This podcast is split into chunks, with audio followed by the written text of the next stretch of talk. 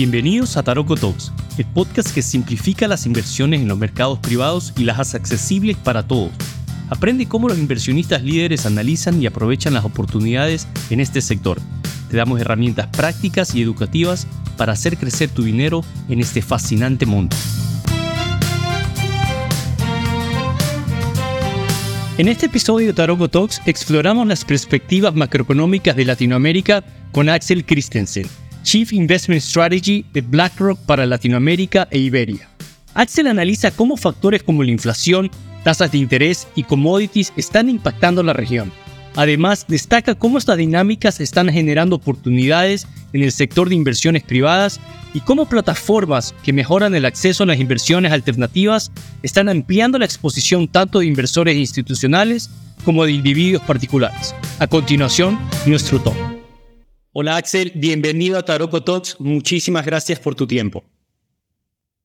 No, muchas gracias a ustedes por la invitación. Quisiera comenzar que nos cuentes rápidamente cómo comienza tu vida en el mundo financiero.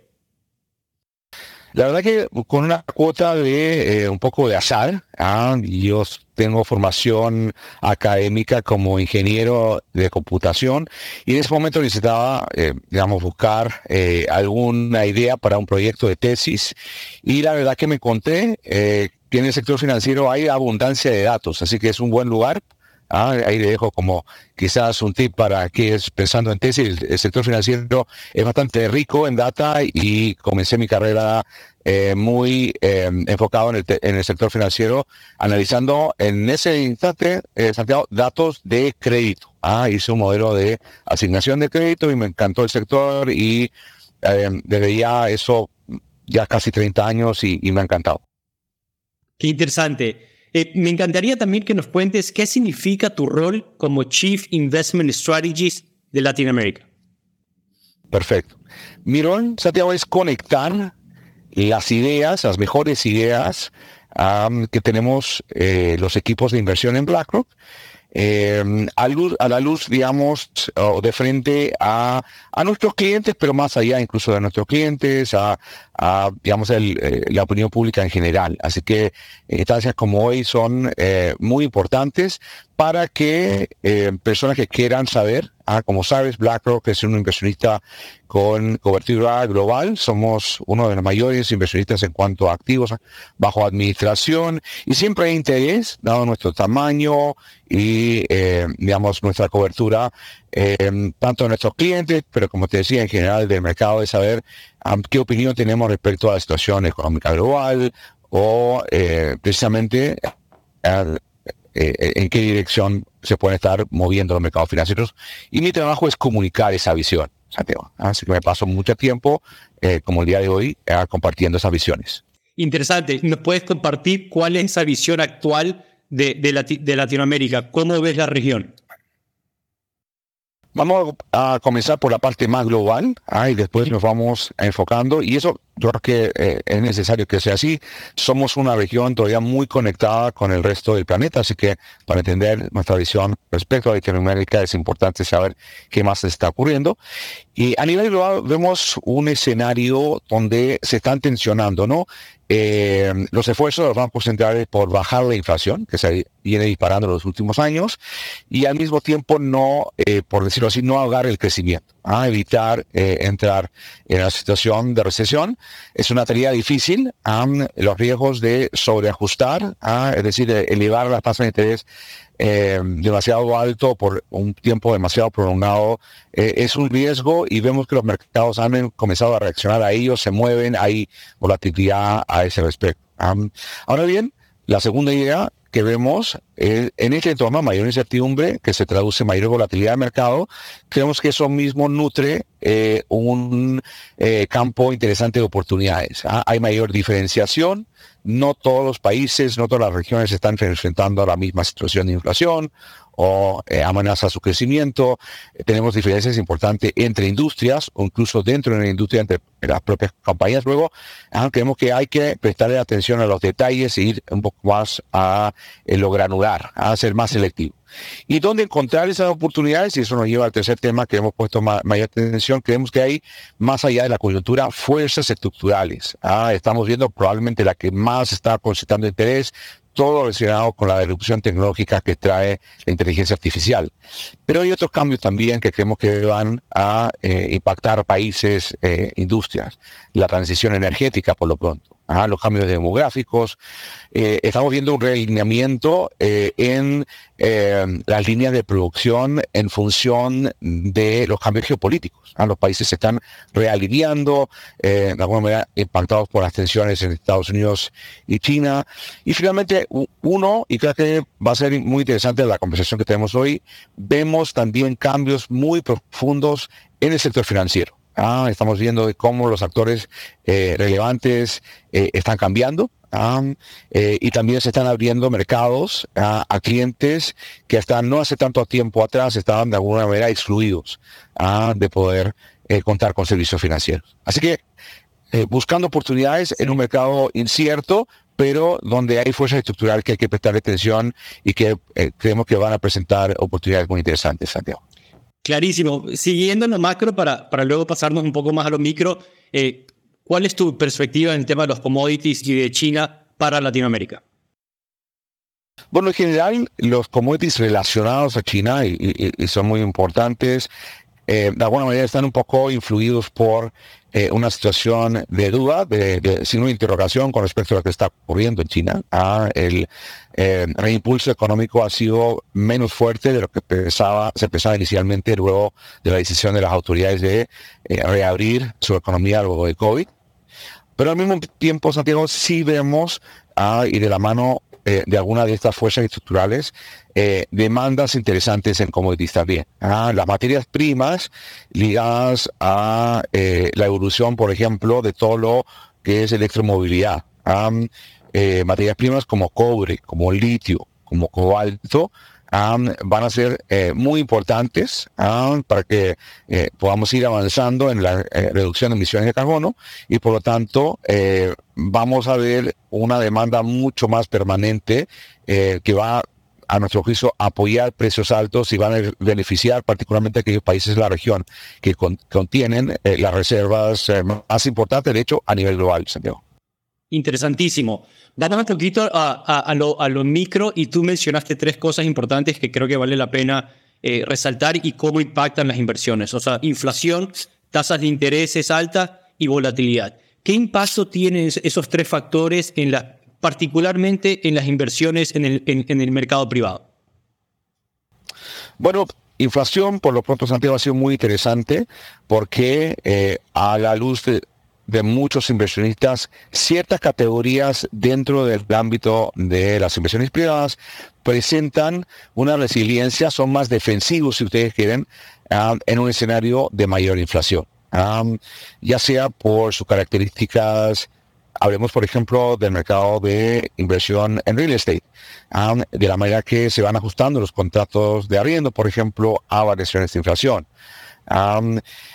Al mismo tiempo, esta mayor inflación, esas mayores tasas de interés tuvieron un impacto muy significativo, eh, sobre todo el año pasado, el 2022, sobre los activos tradicionales, sobre los activos de mercados públicos, y eso también ha traído mucho mayor interés de diversificar esos riesgos, de diversificar las fuentes de retorno en un portafolio, digamos, eh, bien diversificado, eh, y en ello también varias categorías dentro de los mercados privados y ahí voy a incluir tanto capital como deuda privada, eh, también, por ejemplo, em, lo relacionado con infraestructura, que tienen ciclos de precios un tanto, digamos, separados de los ciclos de precios de mercados públicos y luego, digamos, eh, entregan ese tipo de, de, de, diversificación y asimismo nos permiten tener acceso a industrias que a veces los mercados públicos no nos entregan o no con la profundidad que uno quisiera y también quizá lo más interesante con eh, acceso a compañías que están en una etapa más temprana y luego las perspectivas de crecimiento son mucho mayores. Así que hay un complemento. Este entorno macro ha favorecido el eh, aumentar eh, el atractivo que han tenido las distintas clases de inversión dentro del mundo de la inversión privada, Santiago. Clarísimo. Y si tú tienes que un poquito hacer una de, un PAI a un inversionista grande latinoamericano, ¿cuál sería un poco la recomendación? Yo sé que BlackRock tiene una tendencia importante para, para eh, poner capitales en, el mercado privado, pero ¿cuál sería tu recomendación macro si es que alguien tiene que decidir entre los mercados públicos y privados cuál debería ser esa división? Bueno, a tu pregunta, Santiago, estamos viendo diferentes respuestas un poco en función del perfil del inversionista, que va a incluir desde su horizonte de inversión mucho de las inversiones en activos privados requieren de una permanencia más prolongada. tanto así que como inversionista le voy a exigir un, mayor premio. Voy y, digamos y, ojalá sea retribuido por tener la inversión eh, digamos eh, la voy a mantener por más tiempo ah, en, esa categoría. Tomando eso en cuenta horizonte de inversión perfil de riesgo estamos viendo desde eh, asignaciones bastante grandes en, por ejemplo, patrimonios familiares, que yo he visto alcanzar hasta el 40% en ah, alternativos, ah, muy en la línea de lo que podría ser, por ejemplo, eh, family office o endowments en mercados desarrollados como Estados Unidos y Europa. Después vas a encontrar quizás un, una asignación un poquito más baja, pero también, dado los montos bastante importantes de inversionistas institucionales como son los fondos de pensiones, que se han convertido en actores muy relevantes dentro de la región, en Chile, en México, en Colombia, que están asignando en torno al 20% o, tienen eso como objetivo a lograr en los próximos años. Y después estamos empezando a ver, y esto es muy interesante, eh, que implica también eh, algunos avances en cuanto al acceso, ah, ya inversionistas más particulares ah, que están comenzando a considerar eh, plataformas nuevas que le están dando acceso a clases de activos privados que antes estaban primordialmente eh, reservadas para altos patrimonios o eh, para inversionistas institucionales, Perfecto, entonces de lo que interpreto hay una tendencia a que esa exposición a los mercados privados aumente por parte de los inversionistas latinoamericanos, que, que obviamente es algo positivo porque las grandes casas eh, recomiendan esta exposición alta, así que por ese lado súper interesante si es que tú tienes que elegir un sector en particular del mercado privado, ¿tienes alguna, alguna preferencia? Sí, eh, hemos mirado con bastante interés y, ligado a una de estas fuerzas estructurales, Santiago, la evolución de lo que se conoce como crédito privado. una de las cosas que hemos eh, a ver es cómo, por ejemplo, acá en los Estados Unidos, eh, está creando un, un segmento de clientes que eh, regularmente eran atendidos por los bancos, muchos de ellos bancos regionales, que ya sea por cambios en su base de eh, depositantes y que finalmente es, el financiamiento que los, los propios bancos tienen, como asimismo cambios regulatorios están abriendo el espacio para que inversionistas no bancarios, en este caso fondos que gestionan recursos que van a colocar como créditos directos, créditos privados, está tomando un eh, ritmo de crecimiento muy interesante. de alguna manera siempre había sido como la hermana menor de eh, el capital privado de private equity y ahora ha, venido cerrando esa brecha en función de las nuevas oportunidades que se están presentando. Así que en este momento, digamos, le estamos dedicando bastante tiempo. Creemos que hay oportunidades interesantes de ver cómo eh, actores diferentes de los tradicionales, en este caso los bancos, están comenzando a, digamos, a, actuar con mayor, eh, con mayor periodicidad y frecuencia dentro de este segmento.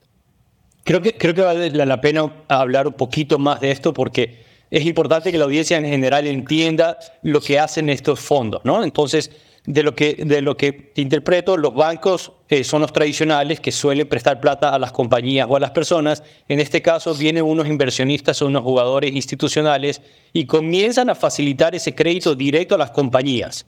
Eh, y me imagino que estos créditos son más flexibles o son más eficientes que los bancos. Un poquito, ¿cuál sería la, la diferenciación principal entre un préstamo de un banco tradicional y de un fondo de créditos?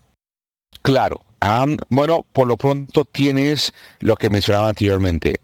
tienes una base de financiamiento. Estos fondos típicamente reciben a su vez inversión de fondos de pensiones, de, eh, digamos, eh, de, casas de alto patrimonio, de, eh, oficinas familiares, y por lo tanto tienen una estabilidad mucho más prolongada. a diferencia de los bancos, que de hecho incluso recientemente hemos visto cómo los depósitos eh, se han movido con bastante más rapidez. Entonces tienes eh, de partida un, fondo de financiamiento que está mirando un plazo más prolongado y esa eh, se puede en el fondo traducir a condiciones más competitivas al momento de los emisores de deuda contemplar alternativas. Ahora, desde el punto de vista del inversionista, estamos captando mucho interés porque se trata, a diferencia de la mayoría de los instrumentos de renta fija de mercados públicos, son eh, tasas de interés en general más altas por el tipo de compañías a las cuales se están financiando. Y aquí una cosa muy interesante, Santiago, hablábamos del tema de inflación y tasas de interés. Muchos de estos créditos son a tasa flotante, es decir, una tasa que se va ajustando eh, con mucho mayor eh, rapidez. en cambio, cuando yo compro un bono, por ejemplo, emitido en mercados públicos, ese bono tiene una tasa de emisión fijada y luego, eh, en el fondo, digamos, si ese bono eh, llega a madurez, ¿no es cierto?, vence, me tengo que reenganchar, eh, estoy dispuesto a las condiciones de, tasa de interés en el momento. Entonces, el ajuste de la tasa de interés de los instrumentos en la categoría de renta fija desde la perspectiva del inversionista contempla ajustes de tasa de interés mucho más rápidas y más favorables. Clarísimo. Eh, cambiando un poquito y aprovechando la experiencia que llevas en el sector de asset management en los últimos 30 años, ¿cuáles un poco han sido la, evolución más importante y cuáles son tus perspectivas para los próximos 5 o 10 años de la industria en general?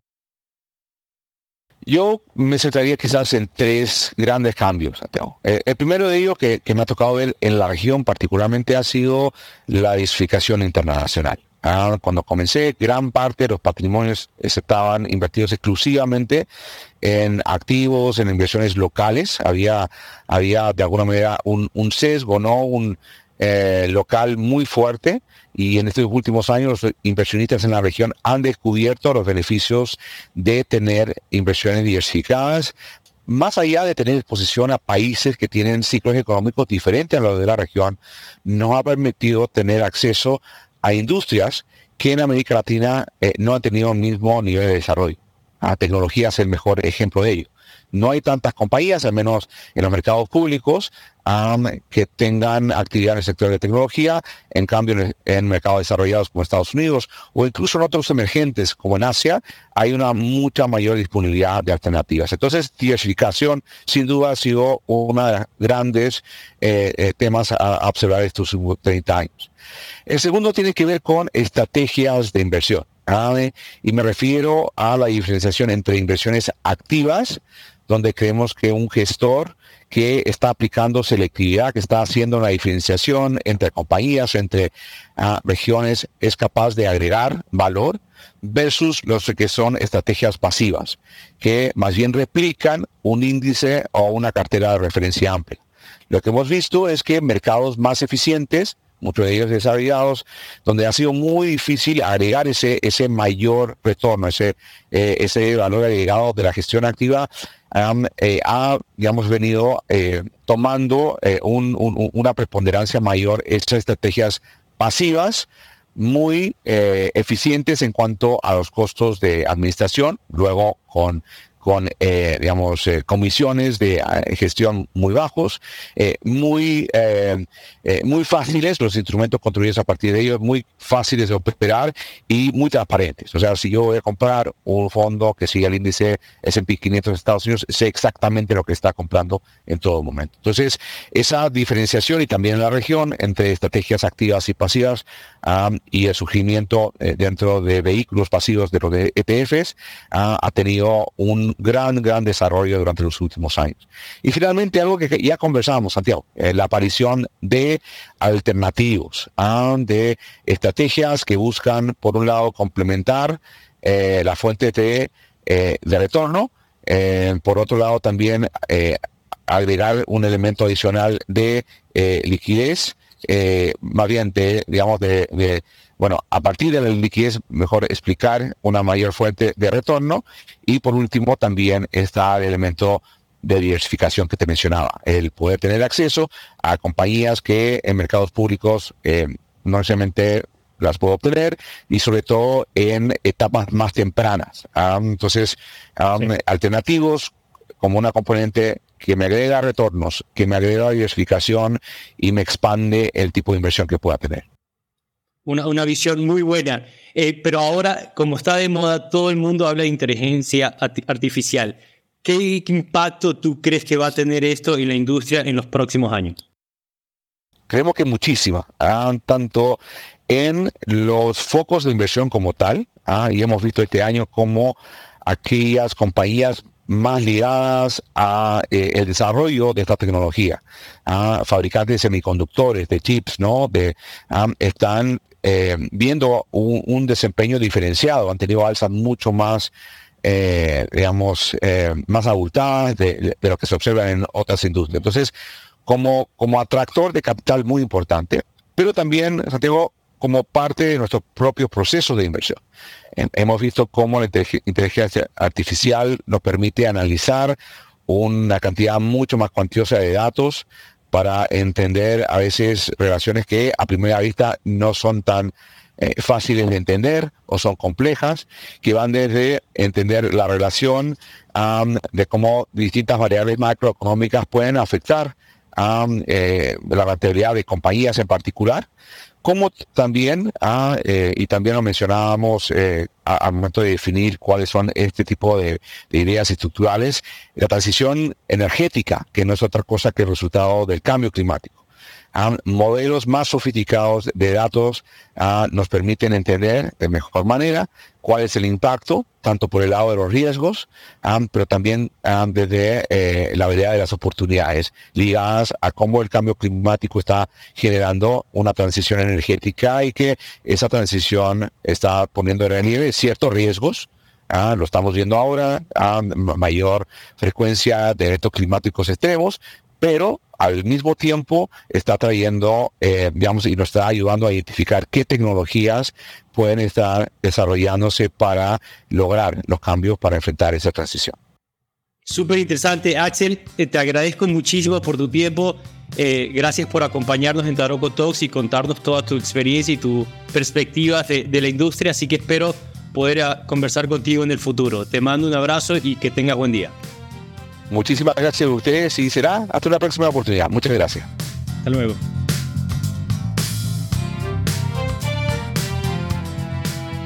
Gracias por acompañarnos. Esperamos que hayan disfrutado de este episodio. Los invitamos a seguirnos en redes sociales y visitar taroco.la para obtener más información. Si tienen comentarios o sugerencias, por favor escríbanos a media.taroco.la. Hasta la próxima.